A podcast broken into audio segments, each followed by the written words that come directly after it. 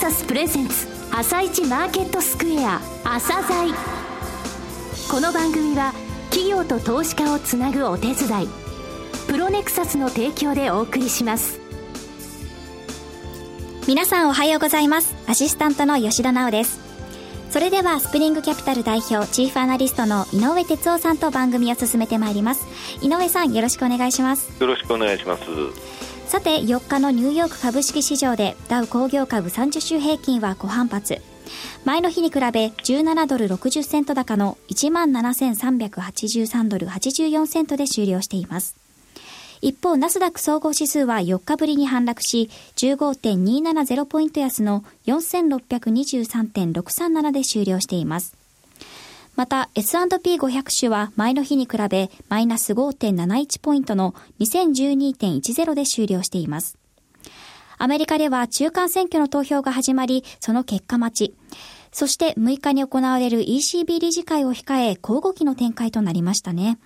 そうですね、あの ECB が注目されるんですけれどもね、はい、あの今あの、ドラギ総裁とですね、えー、ドイツのバイトマンえー、連銀総裁の仲が非常に悪いんですね、はい、えー、理事が24人いるんですけれど10人ぐらいがですね、えー、QE アメリカ型の QE 実施に反対と言われてますので、まあ、どうなるか、ここで決定されればもう一段、えー、株式にはいいことにはなるんですけれどもね、はい、えー、ちょっと注目されるので、小動きということですか。はい、では、後半もよろしくお願いします。続いては、朝鮮今日の一社です。西今日の一社。本日は証券コード3031東証マザーズに上場されているラクーンさんにお越しいただきました。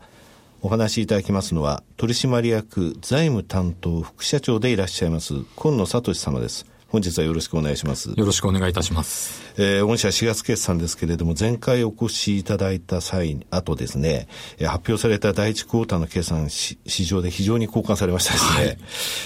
えー、今月末近くに第2クォーターの決算発表を控えていらっしゃいますので、えー、業績のお話はですね、ちょっと具体的にお伺いすることはできないのですけれども、えー、まずは初めてお聞きになるリスナーに向けて、はい、えー、簡単に遠隔とですね、はい、えー、事業内容についてお話しいただけますでしょうか。はい。えー、当社株式会社ラクーンと申しますけれども、えー、1996年に設立されたですね、えっ、ー、と、ネット系のベンチャー企業になります。はい、えー、主には B2B、えー、企業間取引の分野で、えー、活動している企業でございまして、えっ、ー、と、事業としては4つですね。えっ、ー、と、e コマース事業であるスーパーデリバリー、そして、えー、決済事業、これも B2B になりますけども、でありますペイド。そして、えー、受発注の、まあ、クラウド型の受発注システムでありますコレック。そして、売掛債券の保証事業という4つの事業を営んでおります。はい。えー、御社、あの、卸売にこだわるといいますか、はい、御社卸売ですと。流通の効率化を目指す、そのための、はい、えー、B2B ビジネスというものをネットを使いましょうというお話なんですが、はい、えー、まずはスーパーデリバリー。はいえー、このお話をですね、えー、まずしていただくことが御社を知っていただくための近道だと思いますので、はい、でね、こちらからお願いします。はい。えー、スーパーデリバリーはですね、まあ、2002年に始めておりまして、まあ、我々今4つの事業の中で一番古いビジネスで、今の主力事業なんですけれども、あの、アパレルだったり雑貨だったりの、えー、メーカーさん、だったりインポーターさんが、えー、小規模な事業者さんですね、主に小売店さんに対して卸売りをするための、えー、e コマースサイトという形になりますね。そうですね。はい、あの、企業さんは企業さんで、あの、全国津々浦々のですね、はい、え決して大きくない小売店さんに対しても、ねはい、えー、御社の、えー、ネットを使って、えー、売り込みができる。また、えー、会員の小売店さんにすれば、えー、その企業さんのものが全部見れるということになるわけですね。はい、非常にあの画期的なことだったわけですね。はい、はい、えー、続きましてですね、コレックの方参りますが、はい、えー、今年前回お越しいただいた時にお話しいただきましたが、コレック、はい。えー、コレックというのはですね、あの、まあ、クラウド型の受発注システムというふうに銘打っているんですけれども、はい、あの、従来ですと企業と企業の取引の、えっ、ー、と、受発注業務というのは、えー、ファックスだったり、電話だったり、えー、E メールだったり、まあ、そういったもので、えっ、ー、と、行われて非常に煩雑な業務だったんですが、で、そこをですね、インターネット上に設けた、あの、汎用のですね、我々のコレックというシステムを使って一本化しましょうといったそんなビジネスになります。企業さんによっては、ファックスでくださいとか、はい、えー、メールでくださいとか、はい、でそういうバラバラのニーズがあるわけじゃないですか。すね。はいえー、ただ、御社のシステムを使うと、それに対応することなく、えー、コレックさん、コレックを使うことによって、はい、コレックの方でそれを勝手にやってくれるということなわけですかそうですね。あの、コレックにですね、はい、あの、サプライヤーさん、バイヤーさん、それぞれがですね、アクセスをして、はい、で、バイヤーさんはコレックを使って、えー、発注する。で、サプライヤーさんはコレックで、えー、まあ、受注を受けるというような形で、あの、皆さんで使っていただくことによって、まあ、データを一元管理するという、そんなシステムですね。これ、あの、前回も思ったんですけど、はい、特許はい、そうですね。特許申請をさせていただいております。そうですね。はい。はいえー、続きましてですね、ペイド。はい。こちらの事業について教えて、はい、えー、ペイドというのはですね、これもやはり B2B なんですけれども、決済の仕組みになりますね。はい。えー、例えばですね、あの、まあ、初めて知り合った、えー、サプライヤーさんとバイヤーさんの取引というのは、まあ、通常あの、バイヤーさんが本当にお金払っていただける方なのかどうなのかというのが、やはりサプライヤーさんからすると非常に不安を持たれるので、はい、まあ、最初は先払いしてほしいっていうのが、まあ、通常なんですよね。なるほど。そこを我々が間に入って、えー、我々が、えー、バイヤーさんに請求をして、我々がお金を回収して、我々が、えサプライヤーさんにお金を払うと、はい、で、しかもその時にですね、仮にバイヤーさんがお金払っていただけないケースにおいても、我々は100%サプライヤーさんに必ずお金をお支払いしますよというような形をとっております。小売店さんがもし、えー、入金遅れてる場合でも、はい、御社はその出店されてる企業さんにお金を払うということですね。はい、すね。これはあの、以前お伺いした時に、あの、大手の保険会社が再保険のようにバックアップしてると。これは、あの、御社のビジネスというものを信用しているからということだと考えてよろしいんですね。すねはい。はい。えー、今までの部分っていうのは、えー、卸売といいますか、はい、えー、B2B としてですね、はい、えー、どちらかというとその、えー、出店企業さんと会員の小売店さん、はい、そこのところをつなつなげる、はい、えー、そこから派生するビジネスというふうに思われるんですけれども、はい、えー、売掛債権保証事業、こちらについてはちょっと違うというふうに考えてよろしいでしょうか？そうですね。あの、売掛債権保証事業というのはですね、まあ、我々の子会社でありますトラストグロースという会社が、あの、営業してるんですけれども、これはですね、まあ、ある種の保険のようなサービスですね。あの、企業がですね、持ってます売掛金、いわゆる後払いの、あの、まあ、代金を後払い、後で回収する権利ですね。で、その部分に関しまして、えっ、ー、と、仮に回収できないような場合、っていう時にですね、あらかじめ保証料をいただいておくと、代わりに我々がお支払いしますよというサービスですね。はいえー、これにつきましては、その、なんて言いますか、直接御社のそのシステムを使って、はい、その、これはあの出店企業さんとか会員、あの、はい、小売店さんというのは関係なく。関係ないですね。あの、まあ、いろんな業種の方にも使っていただいておりまして、例えば、まあ、はい、そうですね、印刷業だったり、ネット広告だったり、はい、まあ、そういったところで、特に中小企業さん向けに物を売られて、はい、物だったりサービスだったり売られて、後でお金を回収していただくというところに、まあ、後ででも構わないんですけども、まあ、保険のように、えー、使っていただくという、そんなサービスですね。えー、こちらですね、今年の4月にあれと思ったんですけれども、はい、事業用の家賃保証サービス。そうですね。えー、こちらにも参入されました。こちらはこの売掛債権保証事業の一つというふうに考えてよろしいんですか、はい、ね、あのー、一般のですね、事業でない、一般の方が、あの、不動産借りられる場合の家賃保証って結構昔からですね、はい、まあ大きなマーケットになってるんですけども、はい、まあ実は事業用の家賃に関してもですね、例えばオフィスを借りるとか、店舗を借りるとか、そういった場合にでもですね、やはりそこの保証のニーズって結構あるんですよね。で、ただ、あの、我々がなんでこれをやるかというと、売掛債権保証のですね、いわゆる中小の事業者さんに対する予診判断というのが、はい、あの、家賃保証にもやはり使えるので、で、それをあの、まあ、転用してといいますか、家賃保証も始めることにしたといったそんな形ですね。これあの、宅建ブレインズさんとの提携で、はい、はい商品名って言いますか、えー、宅建鳩さん保証。鳩さん保証です。はい、はい。ということになってるんですね。はい、なるほど。事業用に、えー、借りるとこの家賃について、はい、いわゆるそのアパートとかマンション借りるときに保証機関使いますよね。はい、あの、1ヶ月分の家賃とか払ってですね。あの、連帯保証人の代わりに保証会社使うと。最近もよくありますよね。それと同じことということですね。なるほど。前回お越しいただいたときにですね、はい、指レジさん との提携のお話をお聞きしたんですが、はい、えー、その後にですね、はい、えー、ニュースリリースが出ました。今度はスクエアさん。そうですね。との協業も発表されましたが、はい、えー、ここの部分についてお話しいただけますか？はい、えー、とですね、スクエアさんというのはですね、あのビジネスとしてはユベレジさんと非常に近いサービスをやられてます。レジアプリの、そうですね、レジアプリですね。あの、まあ、お店のですね、店舗のレジって非常にやはり高いんですね。はい、で、そういったものですがですね、最近はあの、まあ、iPad を使った簡単なアプリで、えっ、ー、と、レジができてしまうと。結構増えてきましたね。非常に多いですよね。で、ユベレジさんというのはですね、まあ、もともとアメリカの会社でして、まあ、非常に大手のあのレジアプリの会社なんですけども、はい、そことあの今回提供させていただいております。結局あのレジアプリの会社さんとはですね、はい、えかなりそうなんて言いますか接点があるというふうに考えて、ね、そうですね。あの、我々のですね、お客様がやはり、あの、そういった、あの、スクエアさんだったり、えー、ユビレジさんのような、あの、レジアプリを、の、あの、ターゲットになるような、あの、小売店さん、まあ、規模的にですね、なんですけども、まあ、そういったところに、えー、指、えー、まあ、レジアプリ入れていただいてですね、かつ、あの、我々の、例えばスーパーデリバリーだったり、コレックなりのデータをレジアプリに、まあ、連動させることによってですね、まあ、非常に使い勝手がいいという形ですね。となると、あの、御社の得意な分析って言いますか、はい。あの、えー、膨大なデータ、売れ筋商品とかですね、そうね。いったものも見ることができる、はい、ということですね。はい、なるほど。これは、あの、スーパーデリバリーもコレックも対応しても対応して。対応してると。はい、両方ですね。いうことですね。はい。えー、それから御社ですね、あの、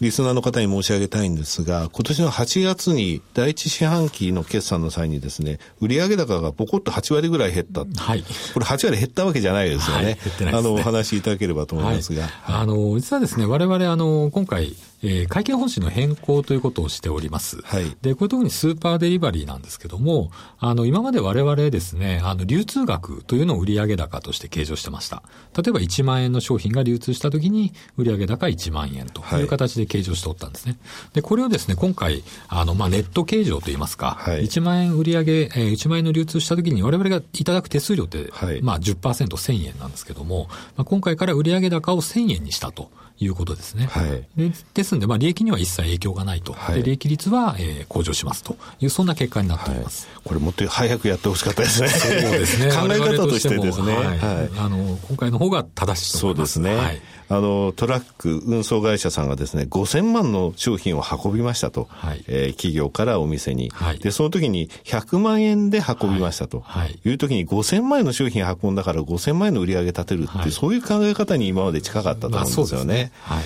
えー、利益率につきまして非常にこれで上昇いたしますね。営業利益率のところ、はい、えー、見込みとして11.2%ぐらい、はい、えー、純利益につきましても純利益率6%ぐらいのところまで上昇しますね。はい、そうですね。ですので、あの、売上が落ちたわけじゃないので、はい、えー、リスナーの方きちんとそこのところをご認識いただきたいと思います。はい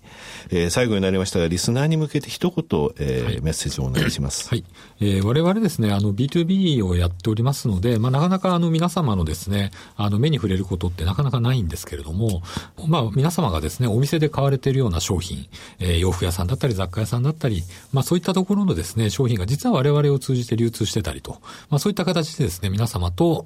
えー、接点を持っている会社でもございます。で、まあ、ぜひですね、我々のことを、あの、知っていただいて、まあ、我々の業績、まあ、ここのところですね、非常に順調に推移しておりますので、そのあたりにも今後ご注目いただければなというふうに考えております。はいえー、今月末に発表される第2クォーターの決算、はい、これ11月27日が今のところ予定ですかね。そうですね、11月に、はい、27日の午後3時に開示する予定です。ですね。まあ、本当は喋りたいことたくさんあるんですけど。いやいや、あの、非常に、えー、楽しみにしておりますので、はい、えー、今野さんもどうもありがとうございました。ありがとうございました。今日の一社、ラクーンをお送りしました。さらに井上さんにラクーンについてお話しいただきます。はい、えー、私ですね、ラクーンさんの営業利益率の見込み間違えましたね。えー、11.2と申し上げましたが、13.8%です。今までが2.6%で、えー、そのアップ率が11.2%ということですね。その差差ですね。あのー、えー、番組の最後の方で申し上げましたが、えー、会計方針変更されてます。というのはですね、やっぱりラクーンさんというのは卸売にこだわってるんですけども、やられてる事業っていうのは情報通信業とか、それからその他金融業に近い部分っていうのはあるんですね。えー、となりますと、この会計方針の変更というのは正しいというふうに思います。えー、利益率があの大きく上昇していると、まあえー、ざっくりですね、5倍というふうに、え、考えていただければと思います。今月末決算発表です。はい。皆さんぜひご注目ください。そしてここでお知らせがあります。朝鮮のスペシャルセミナーを11月21日に開催します。こちらのセミナーに抽選で100名様を無料ご招待します。お申し込みはおはがきかインターネットで。おはがきの方は、住所、氏名、年齢、参加人数を明記の上、郵便番号105-8565、ラジオ日経11月21日朝鮮セミナー係まで。インターネットの方は朝鮮の番組ホームページからご応募ください。皆さんのご応募お待ちしております。そしてここで一旦お知らせです。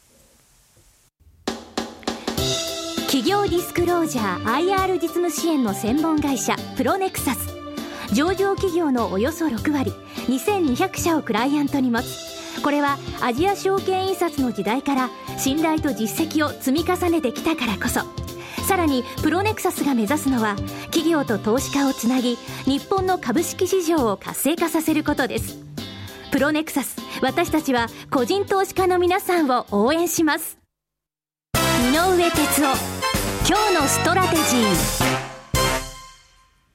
それでは井上さん後半もよろしくお願いします。はいあの朝鮮セミナーのお知らせがありましたけれどもね、はい、10月26日の朝鮮セミナーでですね、はい、えー、外資系5社の先物残高のグラフを出してご説明いたしました、はい、えー、9月末にこの5社で1兆9000億あったものが、えー、それが10月17日には8000億まで落ちていると。1兆1000億も減りましたと。売られたということですね、えー、この5社なんですが先々週5500億円、えー、先週につきましては6500億円、えー、合計でですね今残高2兆円までまた戻したんですね、えー、つまり先々週、えー、金融緩和の話のない前ですね、えー、も、えー、買っていたということです、えー、アベノミクス相場が始まって以来、えー、ちょうど2兆円というのはあの最大レベルに面合わせという状況なんですけれどもね、えー、5社ともロングになっています。となりますと、えー、気になるのが、えー、この残高が減るときは、えー、最低の改ざんが、えー、いっぱいいっぱいまでいった後に、えー、先物売りが出ると回収売りが出ると。いうシステムを、えー、セミナーでもご説明いたしましたけれども、えー、先週末のですね、えー、最低の改ざん、えこちらにつきましては、え株数ベースは今日発表ですね、え今日の夕方ですか、東証です、えそして明日の夕方、金額が出ますけれども、え先週末の東証一部の時価総額はですね、483兆4000億です。で今まで0.75%の壁というふうに申し上げてきましたが、これを掛け合わせますと、54億円なんですね。えー、この金額に、えー、到達すると、えー、0.75%。ちなみに先々週、えー、10月24日の残高は2兆5000億ぐらいなんですね。どれぐらい増えてるかというのを見たいと思いますが、あの、ちょっと景色が変わったというふうに言われております。えー、この金融緩和、えそれから GPIF のお話は、え先月も申し上げましたが、えこれがですね、まで株式が国内株のところの比率が上がった場合どれぐらいの、えインパクトがあるのかというお話しました。こちらのところ、え私の試算ですけれども、今現在の残高から3兆円ぐらいですね、え、春と、え、いう、え、試算が出てます。6.3%というところでは全体では8兆円という数字も出てます。お金、のところをですね、また、え、11月21日のセミナーで深くお話したいとはい。皆さんぜひご応募ください。それでは井上さん、今日もありがとうございました。また来週もよろしくお願いします。この後は東京市場の寄り付きです。朝鮮この番組は企業と投資家をつなぐお手伝いプロネクサスの提供でお送りしました。